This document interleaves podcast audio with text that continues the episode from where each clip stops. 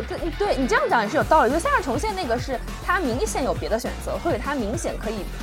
就是不去把特写放在内裤上。但是呢，在《电锯人》里面，确实他，你可以说这是电刺人设的一部分，就是他把这个融入在他这个人物设定当中，可能他更敞亮一些，也是，嗯，是你这样讲，我觉得也是有道理的。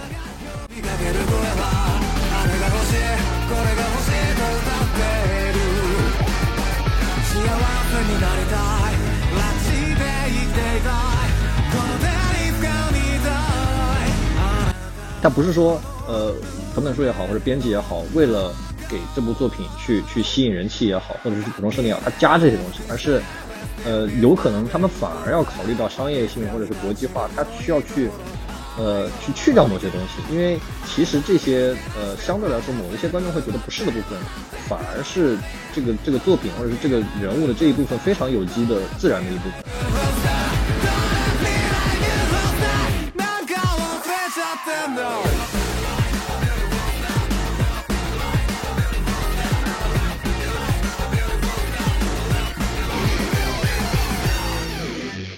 那我觉得其实咱们这个主创整个背景，包括志伟也差不多聊的差不多了啊。嗯下面就咱们就因为现在只出了两集嘛，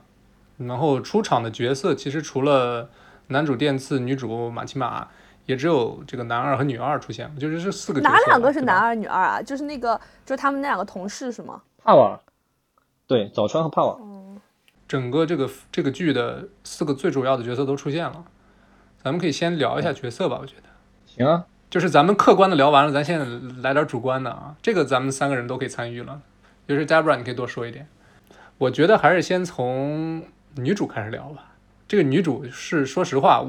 你你喜喜不喜欢另说，但是这个女主绝对是你近几年吧看到的最特别的一个女主，就没见过这样的啊。对我现在就这两集，我好像还不太知道这个女主究竟是一个什么样的人。当然，我看评论，然后看大家讨论，我觉得好像所有人对这个女主都有着特殊的情感，但是我目前还不知道她这个特殊情感是怎么回事情。就是我什么想想当她的狗是吧？对，我觉得还是我目前还是有一点点奇怪，不知道。我就第二看，尤其看第二集，你就知道这女主绝对有点故事，不是一般人，绝对是有点什么问题的。但是你就单看这两集动画，我还不知道这女主究竟要干嘛。OK，羊驼你你点评一下，你说点评点评马奇马吗？对，想当狗吗你？我只能说，呃，不想。呃，我我只能说，我我现在在做的游戏，呃的一个重要的角色就是照抄马奇马的，我有点无语。那照抄的话，那你是不是已经知道大概它的这个剧情走向了，还是怎么着？没有没有没有，性格特点就只是抄了个形象和大概的这个这个这个嗯氛围嘛。对，就就大概是这种，呃，是建立在传统动画、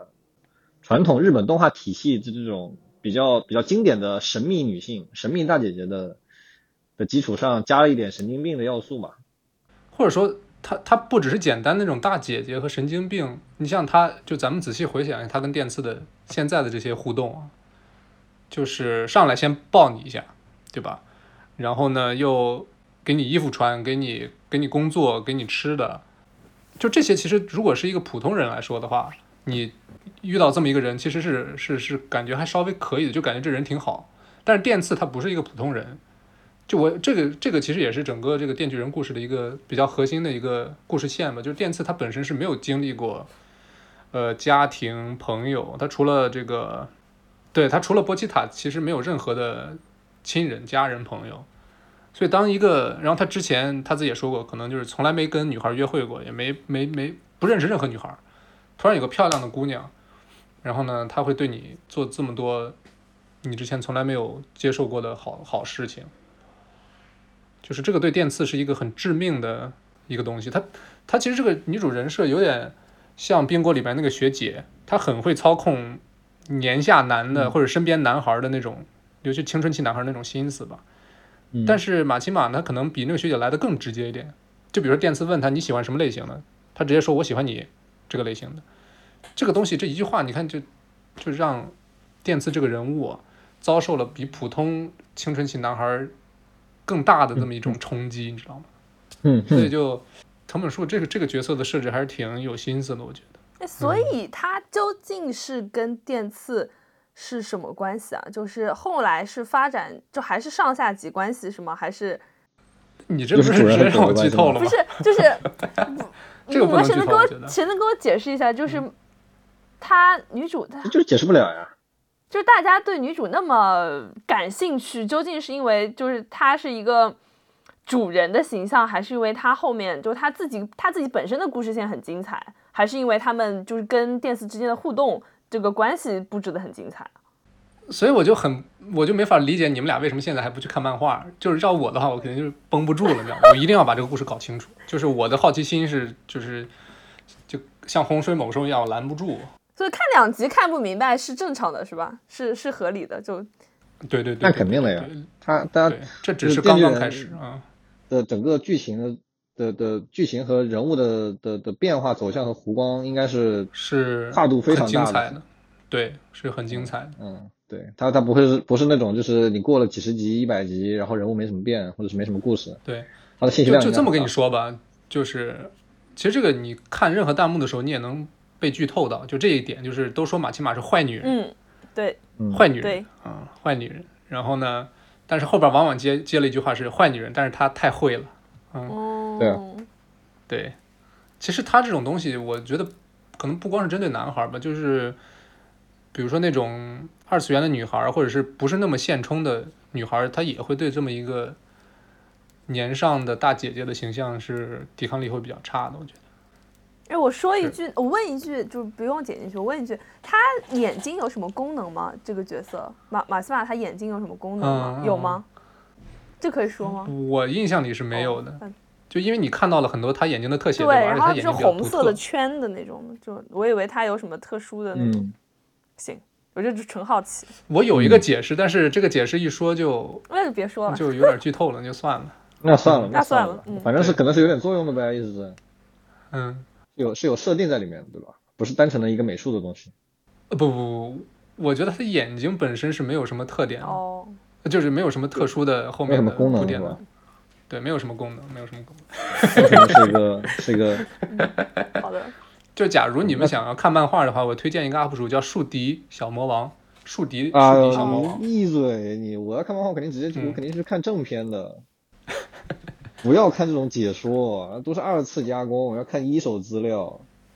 啊，是你这话说的确实没错，但是我第一次接触这个 UP 主是因为他讲的那个 JoJo 的第七部《彪马野狼》，他讲的太好了。嗯，就它是那种平台，就就是它本质上是个二次，它本质上是个二次二次创作，对吧？没错，没错，没错，没错，对，是它可能它是它可能是个很好的二次创作，它是个很好的就因为是那种说书人。对，其实 B 站上有很多对这种说书人，确实是说书人，嗯嗯，他是其中我觉得质量比较好。嗯，就是不可避免的，呃，别人说出来的的作品跟你自己去看的作品可能是完全不同的东西。嗯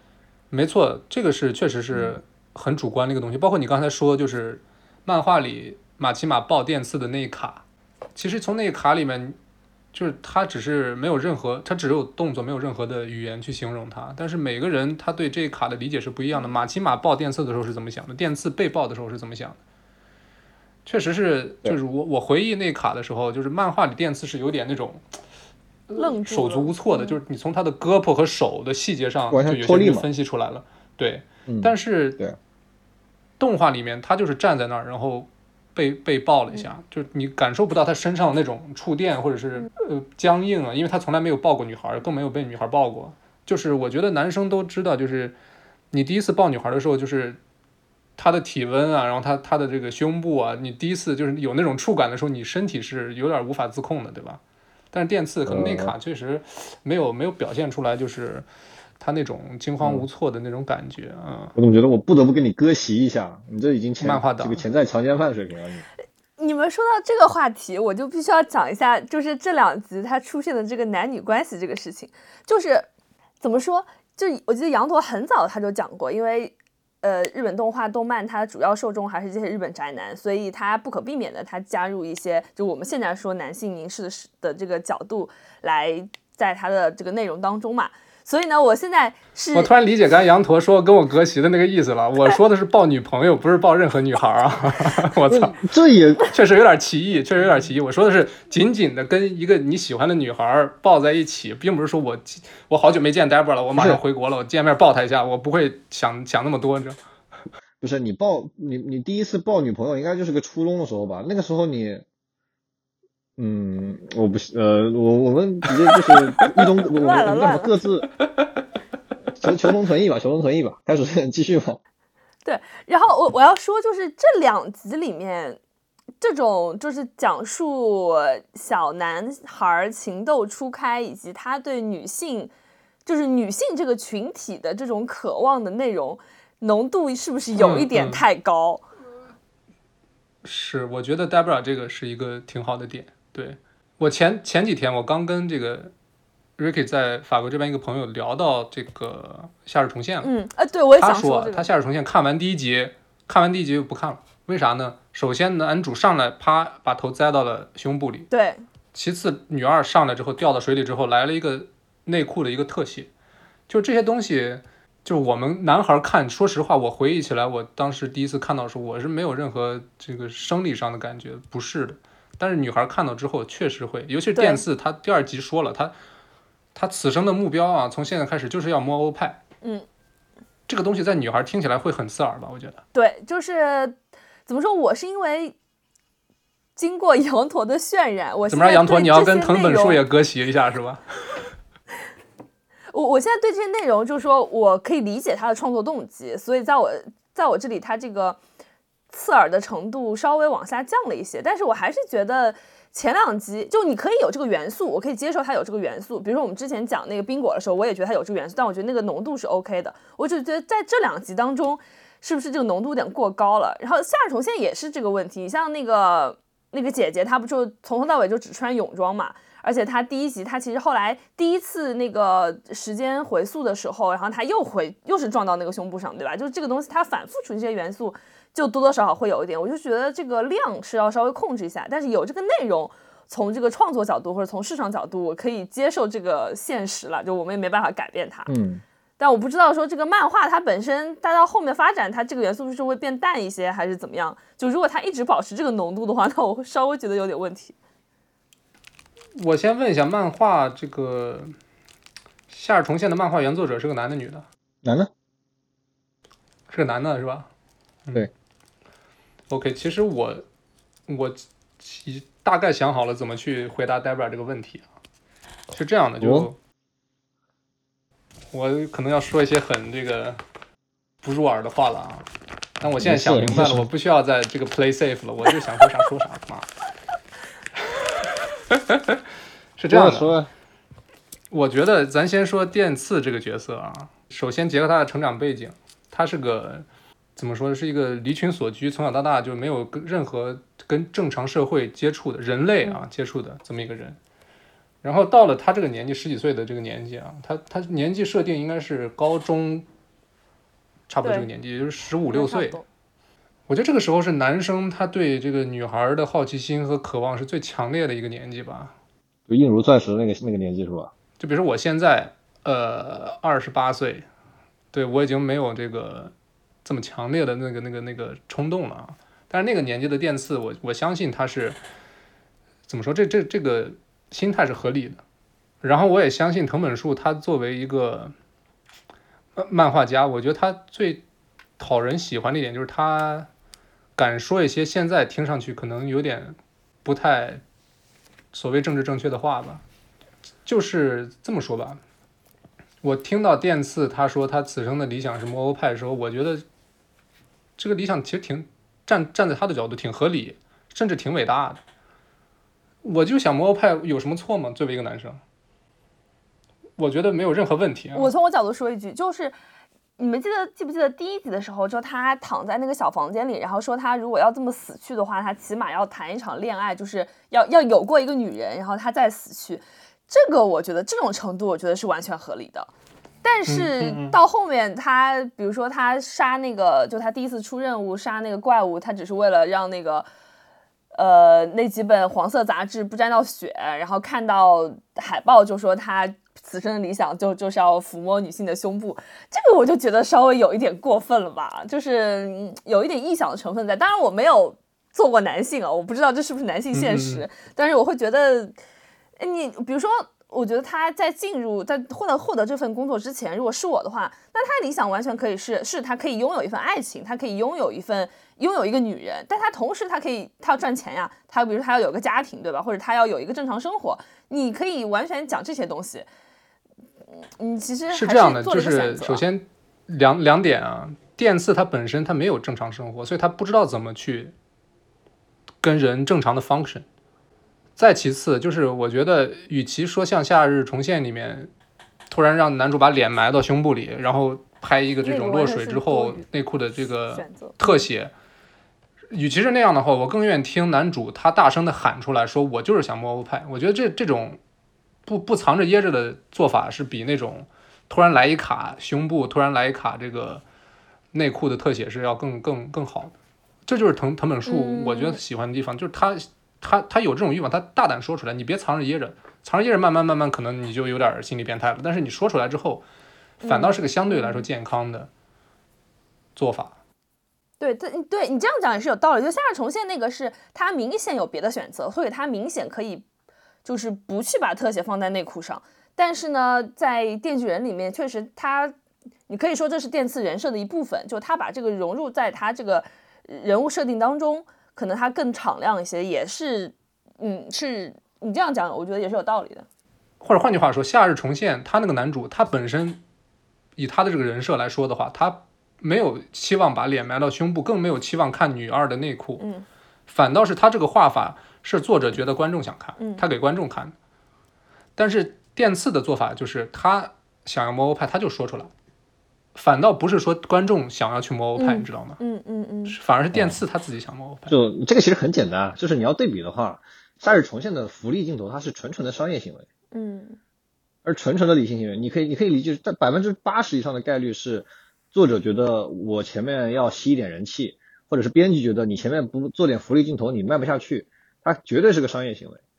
但是《电锯人》呢，就是你不知道它是商业行为还是表达行为。还是描写，还是观察行为，就是你不知道电刺是，或者我现在结合这个之后剧情的发展，我觉得这个是一个人物人物弧光的一个铺垫。说实话，对，就是你你不知道你不知道藤本树是在表达自己年轻的时候的想法呢，还是在呃真实的去观察电刺作为一个人物的的的行为，去去做一个一次一次临摹，还是说嗯纯纯的一次商业行为，你不好说，它大概率是个 mix 的东西，就是。它是一个没有那么简单的事情，就它不是那种传统日本动画里面，就是什么男主一倒地不小心就摸到女生内裤了，或者是趴到女生身上了，把衣服衣服掀开。对对对，完全不是这个东西。是，对，它不是个商业行为，就它它它不全是个商业行为，至少。所以就而且我也同意，就是 Bright 刚刚说那个话，就是就是抛开创作环境，就是假设电次这个人是真实存在的，他一定会大大概率会这么想，所以说。他成为了这个作品的这一部分的一个一个一个一个组成的有机的一部分，所以你需要想的就是，就可能就是女女观众或者是 Debra 这种就是觉得不适的观众，你需要想的是，呃，它不是有意加进去的，而是它有没有必要剔出来。嗯。嗯。嗯，是，就是它不是说呃，藤本树也好或者编辑也好，为了给这部作品去去吸引人气也好，或者是去补充设定也好，他加这些东西，而是。呃，有可能他们反而要考虑到商业性或者是国际化，他需要去呃去去掉某些东西，因为其实这些呃相对来说某一些观众会觉得不适的部分，反而是这个这个作品或者是这个人物的这一部分非常有机的自然的一部分，或者是你们记住现在他的理想，到了后面会会会推翻的，是这样的，嗯。然后电刺其实刚才也说了很多了，就是他这个人是本身是没有正常生活的。马奇马让他做狗的这一个行为，其实也挺挺巧妙的。其实他之前，他至于那些黑社会，就让雇他去当所谓的呃恶魔杀手的这些人，可能连条狗都不如。然后呢，他其实已经在那种环境下已经习惯了，过了十几年了，可能，嗯，作为一条狗的存在。然后突然他只是换了个主人的话，其实作为一个漂亮的女孩来说的话，他他他他没有理由拒绝，是吧？他当然他那车里那段。也 有一有一丝反思，说啊，他竟然，我以为他挺好的，没想到他他竟然是一个这么过分的人，让我当他的狗，结果突然一下就就变回来了。就这个时候，他作为人的那种人格还还是还是不存在的，作为一个正常的人。当然，随着故事的发展，你会看到他其实是慢慢建立了一个完整人格的，嗯，变成了一个可以在社会上正常存在的一个高中生年纪的一个少年的。对，我觉得电次这个人物就是他，起码前两集的展现，他其实就像一个，就他的技能完全是生存技能。他的生存技能那边，他可能发展到他现在这个心智的程度了，但是他在他其他的任何方面，他可能都就都没有开化，他没有接受过这种正常的社会化的教育，然后也没有过社会化的家庭化的生活，所以我甚至都觉得马奇马让他觉就是当他的狗的时候，他可能都没有理解，就是当他的狗究竟是一个什么样的意思，意味着什么，他可能都都不知道，但他知道说我有吃的，我有人要跟我说话了。我可以有一个生活了，对吧？他后面说我可以吃到吐司，我可以有一个工作，这就是他梦想中的生活。他知道他得到了这些，但这些东西究竟会带给他什么？他可能就到目前为止，他可能根本就不知道。他人设是 是这样子的，所以他做什么选择，或者说被动的从马奇马那边接受什么，都是都成立的，就是白纸嘛。反正我给什么，我就这么发展，就这么做了呗。也是确实，作为马奇马的狗，它获得了一个它之前梦想的生活，就是有地方住，有澡可以洗，有好吃的吃。这其实也挺能感同身受。我觉得很多当代的年轻人就觉得我有地方住，我有好吃的吃，然后有个漂亮的女领导，其实也挺挺挺挺挺够的。我不知道，当然可能更多年轻人有更大的抱负。能联想到一些特别危险的话题，所以我不打算说了。对，然后男二女二的话，我觉得前两集女二我觉得还挺有意思的吧。就是他不是他他他叫什么魔人嘛，对吧？所以他跟电刺，我不知道后面他们是不是有一个映照，或者说两个人之间搭档之后，两个人会有什么变化？因为他们两个相当于是属于恶魔跟人合并了之后的两种状态。我不知道他们后，我感觉预感他们后后面可能会有一种共同发展啊，或者是呃代表着两种类型的这类型生物，这种人跟怪物合并的这种生物的不同的发展的轨迹。然后男二我就觉得挺挺常规的，我不知道，我总要有这么一个看男主不顺眼的这么一个 男性角色存在嘛，一般都会有这么一个人。啊，他看起来就是那种靠谱的前辈，然后要注定要在一个重要节点给男给男主挡刀的类型啊。可以啊，羊驼，羊驼，我觉得你都不用被剧透了。啊，他就是嘴臭个一两集啊，然后立马开始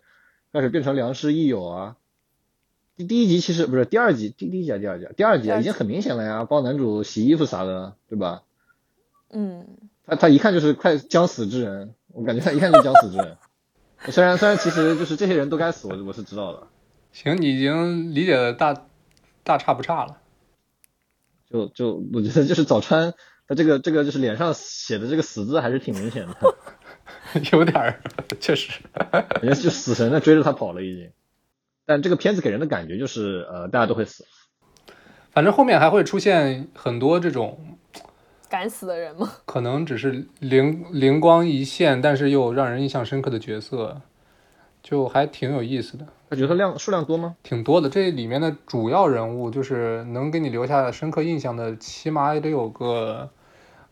不到二十个，起码得有十五个人吧。这么多？嗯嗯。然后三十多集，平均平均一集讲一个，平均两集讲，平均两集讲哦，两两集讲一个。不，他这种人的话，可能是通过战斗啊，或者是这种战斗加生活的结合吧，去让你很有印象，或者是他的技能让你印象很深的。嗯，就本身它这个恶魔的这个这个这个出发点还是挺有意思的，你可以去融进去很多这种。嗯，对，它有点像奇思妙想。它是那种就是内容量、信息量很大，就类似于《三体》这种，在在一部作品里面融入了很多很多的设定啊、信息量啊，然后把它结合的非常好。呃，大概是这个意思吧，我觉得。我我想说，就是其实前两集，嗯，世界观还没有完全展开。就是我们只能感觉到它是一个有恶魔存在，然后呢有一个组织去对抗恶魔，就只能了解到这么多。其实对他们生活那个世界是一个什么样的情况，然后对于这帮人他们生活是一个什么样的情况，包括他们人物的，就除了男主之外，其他的人物背景，其实我们基本上还不怎么知道。所以我看的时候觉得，刚开始一看，我以为是一个。男主攒钱就是改变逆天改命的故事，然后后来就跟他那跟那个 对啊，跟那个波奇塔，然后慢慢的就就就攒钱，从一个小破屋搬到一个好房子，我有这种故事。然后后面开始打怪了之后，就知道他是恶魔猎人，开始打怪了之后，我就以为他是一个打怪升级，就鬼灭那种打怪升级的故事。然后后面结果第一集最后，怎么会是一个这种饲养的故事？我就有一点有一点懵。然后到第二集发现哦，其实他们是一个什么小队共同战斗、消灭恶魔的故事吗？然后我又隐约觉得他可能有一种类似于他们所在的那个国家嘛，就我不知道他们他们那个叫不叫国家，就他们所在的那个地方的这个 authority，然后他们可能跟他们所在的那嗯个组织，对，可能有一些是不是有一些更大的这种阴谋的，有隐约有一点这种感觉，所以我觉得现在还看不太出来，就究竟之后要怎么发展，就蛮怎么发展，我觉得都挺合理的。反正后面剧情绝对值得期待，就现在才是叫什么呀？刚刚开始，嗯，你说动画还是漫画？都刚刚开始吧？不是漫画完结了，但是动画的话，我就说剧情方面，之后会就是，反正前期确实还是比较慢热，后期整个的这个故事推进会大大加速，尤其是新的人物登场了之后啊。那是是不是在动画完就是这一季动画完结之后才会开始啊？你说这一季动画之后，那这一季啊？我觉得大量的剧情的这个 重点还是在，可能会在第二季，甚至说第三季，不是不是没有可能有第三季。那第一季第一季结束之后，这第一季结束之后这部分故事适合做剧场版还是适合做 TV 啊？咋说呢？就是他第一季结束之后啊，他漫画里穿插了一段电次谈恋爱的故事，我就在想会不会把那段儿，哈、那段给做成剧场版，也其实也不是个坏想法。嗯，然后那段之后，他的剧情就开始加速了，嗯，嗯，就是这个意思，嗯。然后呢，嗯咋咋说呢？就是我这次回顾漫画的时候，其实把谈恋爱那段给跳过了。其实也是一个比较工具式的人物去加速电次的这种心理空缺的一个啊填补。怎么说的这么？惨啊？嗯，就跟什么《亮剑》里面的那个什么秀琴秀琴一类的，什么然后东最后打跑分手你说了一个什么你？这个神奇的比喻，我操，有点这个意思，有点这个意思。啊，也太惨了吧？反正就，就就就我就再说就剧透了，你们就想想看的话就出去看吧。不行不行，我我如果如果他最后一集结束之后立马放出来一个第二季或者剧场版的消息的话，那我就不看漫，我就不看漫画了，我就一直跟着动画看了，也不是不行，有点像有点像我看那个《边缘行者》，就是那种保证最大最大化的观影体验，沐浴更衣，然后点一炷香，然后把窗帘拉拉上灯关上，戴着耳机看，啊保证最大观影体验。说实话，我看完第二集之后，我有个想法，就是我第一季先别追了，等到都出完的时候，我一接着看完是最舒服的。这样一周一周的等，确实挺难受的。说实话那，我是忍不了，我我就是他不是他不是星期二那个凌晨一点左右出出资源，不是出出就出可以看的版本，然后我就是星期一星期一晚上十点钟开始，我的时间线上就是就是各种各样的剧透和和信息，因为他就是下午就开始出出那个预告片嘛，或者前一天就出预告片，然后我就会就会有点有点坐有点坐不住，所以我估计我我等我肯定是不能等到那个完结的，但我应该能我应该能就是忍住看完动画之后不接着追漫画。因为我的心态就是我知道后续的故事发展了，所以我只是单纯的享受它被动画化的那个过程，就是单纯享受画面了。嗯，说到画面，我拆开讲，就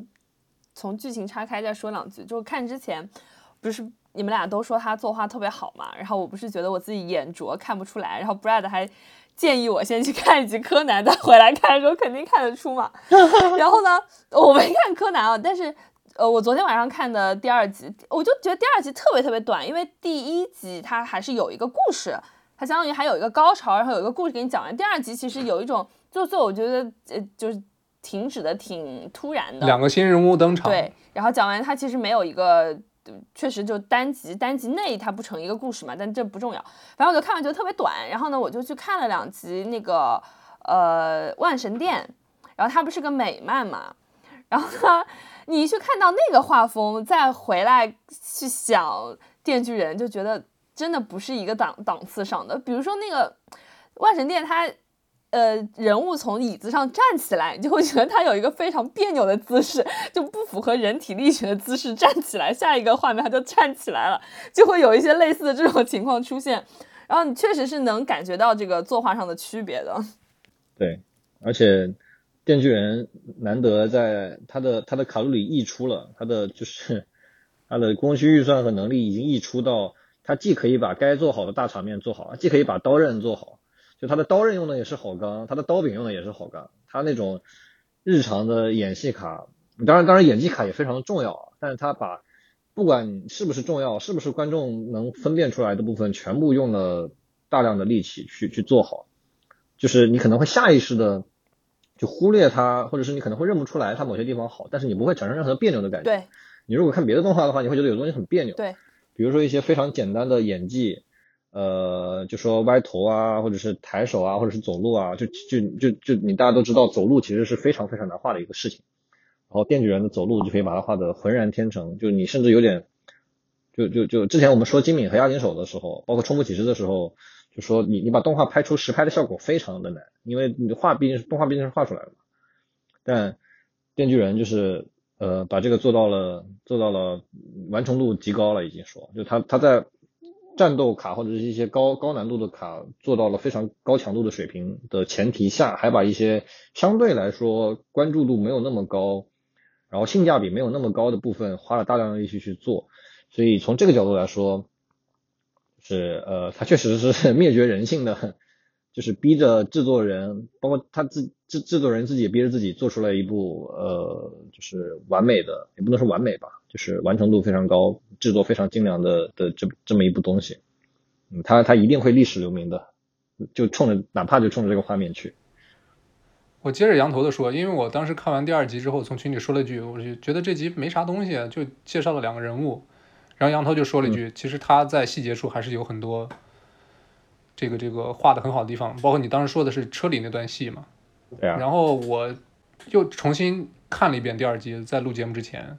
然后有两两处我觉得确实是在细节上还挺见这个真章的。首先就是电刺当时马奇马给他这个制服的时候，不是有个有个领带嘛？漫画里啊，这个电刺是一页之后，他直接就把领带自己系好了。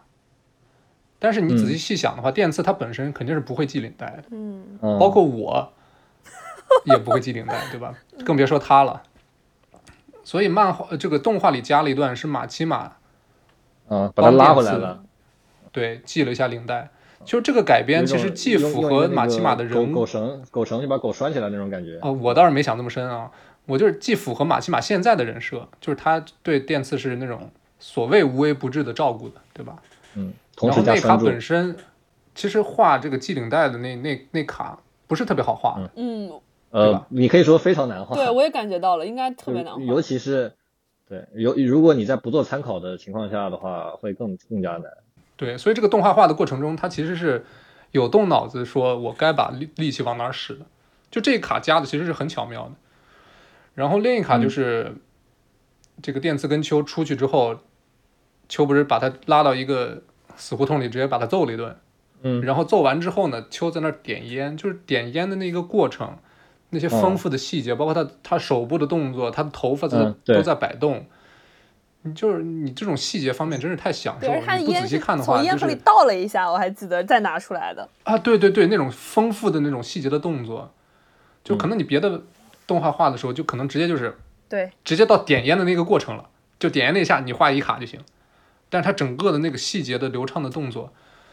确实是电锯人他在这个细节方面是需要就值得观众去反复去去钻研。你不能把这个当做是就普通的动画不是不是这么做的，只有电锯人他会这这么做。其实就是任何的欧美影视或者是就是就是你你放大到整个呃娱乐所有的娱乐载体，它都是这样的。就有的东西你是需要有一些去观观观察找到美的眼睛才能去看到的。啊，这种东西就是，呃，真正的让一部作品从好作品变成经典作品和完美作品的的的的点，就比如说那个点烟的那那一卡，就是一确实一般来说，呃，点烟的话，它首先会有一个这个法律法规自主规制的问题，所以它可能一般会处理的，呃，它会是拿出烟叼在嘴里，然后就切一个空镜头，然后用一个那个点烟搓的那个音效啊来表现，因为其实搓烟搓那个火，就是你要动画画出来的话很难画，就对，呃，有画的更好的，就是像那个《血界战线》第一第一季第一集中村峰画的那个点烟，那个那会那会更更好看，但电锯人总的来说它它会。就是跟金明押金手那一派有点像，就是他更偏向于实拍，他他在这种演技卡，他会想把呃衣服的褶皱啊、人物的动作啊，然后整个光影的表现啊，全部都倾向于更更写实化，所以就是包括他这种剧情的设置，就是马奇马帮电帮电次去去系领带这个这个细节也是，就是他会在尽量去遵循现实，他会给那他想要给观众营造这种我不是在看日本动画，而是在看就是实拍的这种感觉，然后他他会变成一个。逻辑上、画面上经得起推敲，也就是所谓的这个影像原则，它会符合原影像原则。就这种，这里面花的力气是，你可以说它是吃力不讨好的。但是经典作品之所以是经典，就是因为，嗯，就是因为它的细节是完美的。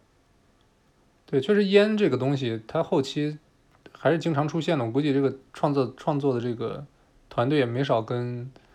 这种广播的这这个法律条文的这这这些这些。机关去协调。你现在点烟，其实日本的日本动画很长时间就是经常不让点烟。你就就这么说吧，就毛利小五郎他在九十年代的时候，他是天天抽烟。现在你看他还抽不？对，他早就不抽。当然，当然，当然，当然，《电锯人》这部动画好像是十八加吧。说到这一点，我又要讲一遍，就是我看第一集之前对他的内容不是完全不了解嘛，就是。所以我才会有那么多反转，但是他杀僵尸的那个，因为他画的太好了，我真的是觉得有一点血腥的。就如果大家听到我们这期节目想要去看他的话，就是对于大量的血溅镜头比较害怕的朋友的话，在看到那个部分的时候，还是要稍微注意一下。但是确实你现在想，是因为他画的真的是比较好的，但是量实在太大了，而且他都是直接半截人啊这样子去体现的。然后你确实，那后期什么开肠破肚的太多了去了，那你得。所以说它是十八加嘛，就我觉得还是要稍微提醒一下，有未成年人的话还是要稍微注意一下。而且他第一集，那我们这个节目是不是十八加？不分级，不分级，好吗？自我分，就让听众自我分级。对，然后你想那个他变成电锯人的那一下，第一那个造型出来。是有一定冲击力的，我觉得不是说所有的人他自然而然就可以接受那个造型，那个样就从一个一个瘦弱的小男孩，然后变成一个电锯人的样子，就大家还是要稍微做一下下心理准备，但这个看个体接受程度。第二集就没有这种镜头，大家可以放心观看。第二集纯粹就是踢蛋的，那个那下挺疼的。第二集的卡路里其实还也不小，就是它有很多演技卡，首先全是俯仰角。就之前都已经说过了，俯仰角动画镜头贼难拍。对，啊，就我记得好像很难的一卡是那个早川。所以那些便宜的动画都看着像 PPT 嘛，因为他们都是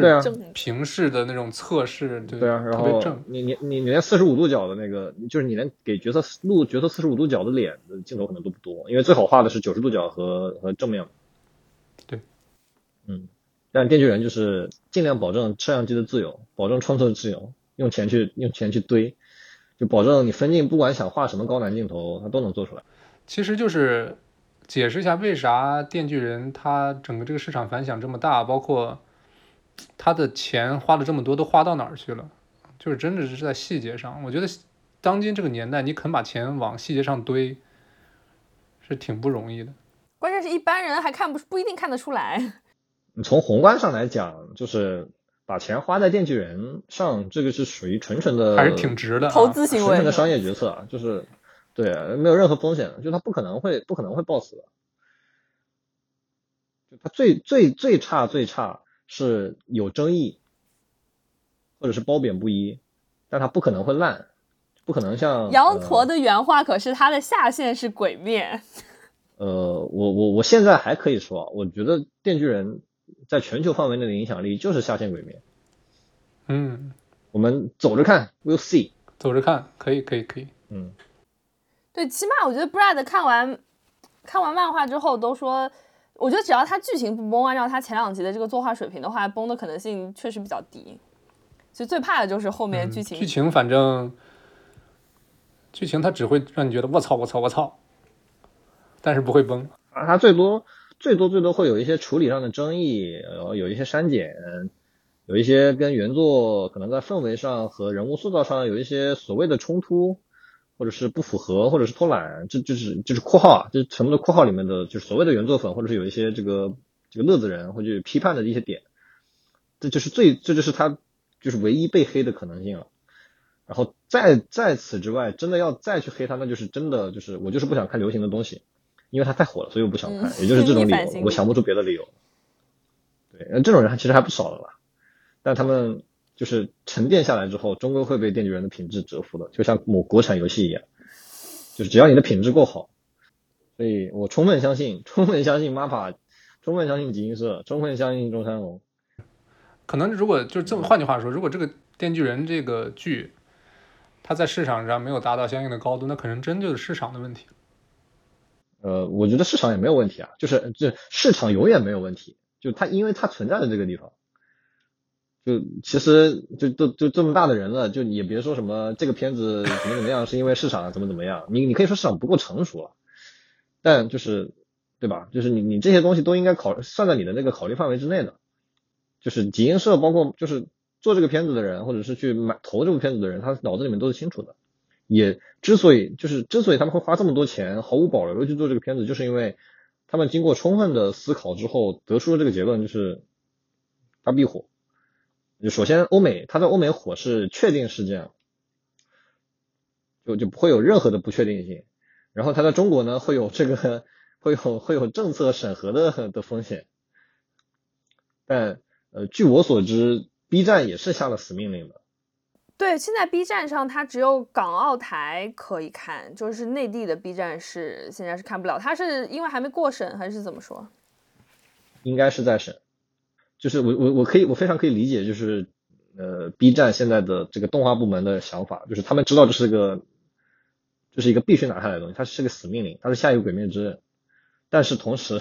他又会面对着监管的风险和舆论的风险。所以他很纠结，他不能放这个片子，它确实相较《鬼灭之刃》那监管的风险要大得多了。他不会后面上一个什么阉割版之类的吧？不会把那些镜头剪掉？有可能啊，有可能啊，很有可能，很有可能。对啊，没有问题啊，我觉得，就 你不想看的人，你就去看别的嘛，你就去，你就去，就对吧？你你总是有能看到非阉割版的，那些只能看到阉割版的，比如说一些小朋友，那他们就看呗，有有什么问题呢？对吧？所以就是呃，我我支持 B 站的的一切决策，就他不管是买了不放，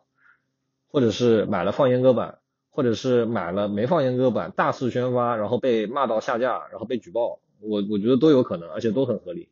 但不管怎么样，他不能让别人买到，我觉得这是 B 站的下限，B 站的死命令，你不能让什么，对吧？不能让你任何潜在竞争对手，尤其是某某某某 B B 开头企业，不能让他买到。你你说啥呀？Better Dance 吗？因为 B 站买掉的话，它应该是就抖音上应该是连二创都做不了的，就是应该还是有这个这个事情。就是 B 站本质上是腾讯系嘛，就是呃腾讯系跟字节系的这个斗争到哪一步了？我好像有点我已经有点 lose track 了。但但可能是反正是以后是这么个趋势，嗯，就是二创权利会被牢牢的把控在版权方手里。现在已经是了，就是。呃，腾讯、爱奇艺的这些就是版权动画，你在 B 站不能做二创。对，然后爱奇艺跟抖音是有合作的，就是爱奇艺现在的版权作品在抖音上是可以做二创的。啊，对，因为他们互相签了那个协议嘛，共创就是嗯，对对对对，但嗯，有可能吧，反正呃，对于 B 站来说这是死线啊，我觉得就是说白了还是好资源太少了。对，而且电锯人这个这个这个这个 IP 的能量太强了。而且它的它的可能性是你不可预测的，尤其它从某种意义上来说啊，它也是呃鬼灭、咒术、赛马娘、电锯过家家这种，它也是这种网红作品。它在社交媒体上传播力和破圈的能力是非常强的。一旦它在对吧什么抖音上之类的火起来，然后它刚好又是抖音版权的话，万一抖音就可以借这个事情把它的二次元生态稍微做起来一点，也未可知。所以。甚至有可能会流失一批这种呃中腰部的漫画相关或者是动画相关的创作者，也不是不可能。没错，没错，这个口子不能开嘛，对吧？对你，你你甚至不能保证，就是会不会有一些呃只做电锯人的的的创作者就光靠电锯人成为了相当头部的的的这种 UP 主，你都你都不敢保证。所以就是不管在哪里，不管在国内还是在日本还是在海外，就是它都是一个可以破局的能量非常强的的的片子。像光宣发就花了多少钱？还挺干货的。不过羊驼确实是现在已经是一个对，我觉得羊驼资深业内人士的这种视角，而且我觉得嗯羊驼这次聊电锯人就是。加入了很多商业的判断在里面。之前我们聊的时候，羊驼更多还是说制作怎么样，就是创作者这个角度上他怎么样，可能是就是原画师们怎么想的。但现在就会说，哎，这是商业决策，这个是投资决定。其实这就是这就是工作会给你带来的想法的，或者是思想上的。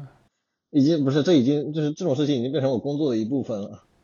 没有，我其实就这这个岔开了聊，就是我当时也有一段时间就是。自己做电影之后，你突然就是对批评国产电影下不去嘴，嗯、因为你知道这个创作背后的不易了。对啊，就就感觉就是这也能理解，那也能理解，这也能体谅，那也能体谅了，确实是。尤其是就是因为因为我做的事情真的是跟跟跟动画强相关嘛，嗯，所以尤其是跟跟宣传强相关，就是你看电锯人在日本买那些版位，在美北美参加那些展会，很多东西其实都是我们我我的项目正在做或者是即将要做的东西。嗯没错，然后很多可以借鉴的东西，对吧？不管是不只是可以借鉴，我还知道他花了多少钱。所以你也不希望他这些钱投进去之后，其实就是效果不好吧？你应该也是希望他可以做做这些行为，他就是有一个正反馈的吧？我心情很复杂，你知道吧？我希望他好，但不希望他比我好。嗯，他比你那个新游戏好，应该是挺正常的一件事吧？我觉得。呃，你呃，嗯。我不好说，但是，嗯，但是你可以说你不希望它比原神跟 UFO 那个出的那那那还不可能，那它不可能比原神和 UFO 那个好？真的吗？不出意外，好吧？只要只要不会出现原神今天那条烂片的那个情况。不是这个原神跟 UFO 这个这个这个番啥时候能上？二四年、呃？我估计啊，快则明年十月，慢则二四年前上半年。不会比二四年上半年晚，这不可能，我觉得这这这这还有一年。你不会以为这片子，你不会以为这片子才开始做吧？哦，嗯，做了很久了，所以是刚刚公布这个企划，但是已经进入到这个前期已经过完了，已经到制作阶段了，相当于。因为因为原神不需要画饼，所以当他给你放出来一个消息的话，他不会让你等太久。嗯。啊。而且他也没上市，也不需要操纵股价。嗯。是是，所以当他当他说他这个片子在做了的，那他真的是快，真的是已经做了一半了。嗯，嗯，我有很多消息，就是我有很多小道消息，反正各自的时间不一样，但反正至少可以保证的是，至少做了十二个月了，应该。嗯嗯，然后呃，如果就是原神的负责的团队不是傻逼的话，他一定会成为新的上限，它会超过。就是我们谈论的所有的日本动画的的的热度，或者是成就，或者影响力，我记得我就把爆言发发下来了，明年我们再看吧。好的，那我们本期聊《电锯人》的节目就到此为止，大家要记住我们本期说的话。然后，嗯，如果没有看的朋友的话，我们还是很建议大家去看一看的。当然，你也可以等到就是第一季完结了，一口气看完，我觉得也也是可以的。嗯，然后我们就期待下一期节目啦！希望大家继续关注我们，大家可以加入我们的听众群，然后也欢迎在各大平台订阅我们，也欢迎和我们评论留言。如果要任何要 battle 的话，大家就在下面评论 battle。好的，那我们本期节目就到这里，我是黛布拉，呃，再次感谢羊驼，啊我是 Brad，呃，我是羊驼，拜拜，下期新奥特曼再见。